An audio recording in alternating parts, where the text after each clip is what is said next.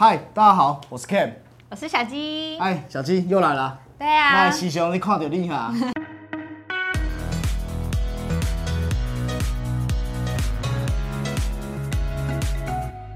你永远无代志啊。因为刚好顺路经过，哦，顺路对，经刚好有遇到一些问题，想要特别来问你。哦，什么问题？就是我最近买的那一户大楼啊，我去的时候发现其实住户还蛮多的，分 A、B、C、D 栋。但我想要问一下，就是户数多跟户数少的差别。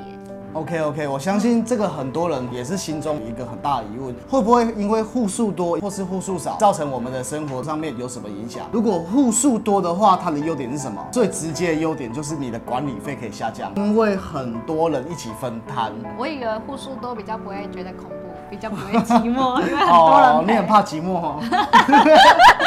那第二个优点就是我们的公共设施普遍会比较完善一点，像是我们的游泳池啊、图书馆这些，通常都会比较完善一点点。那户数多有优点，就会有缺点。缺点。最大最大的缺点就是我们生活周遭的住户素质会比较低一点点。可能出入的人比较多，比较复杂。没错，但是也不是说全然复杂，这要看这个大楼它的定位，还有它一开始它销售的对象，也不见得因为户数多，它的素质就会非常非常偏低。我想到户数多有一个优点，我买的那个社区大楼其实住户很多，相对会带动附近的商潮，因为人潮够多，嗯它就会有一些便利商店全联。太厉害了，你讲到重点中的重点的，光一个社区就可以足够养起一个商圈的。那我还想到一个缺点，户数多，那会不会电梯不够用，或者是大家光等电梯就要等很久这个问题？我们单楼层如果以户数了少的话，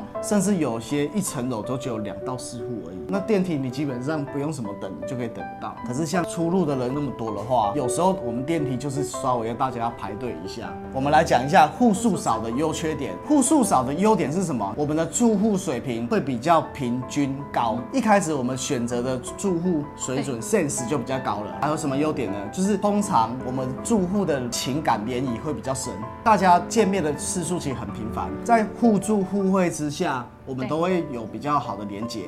很多的团爸团妈，对，很多都是在社区里面就开枝散叶出去的。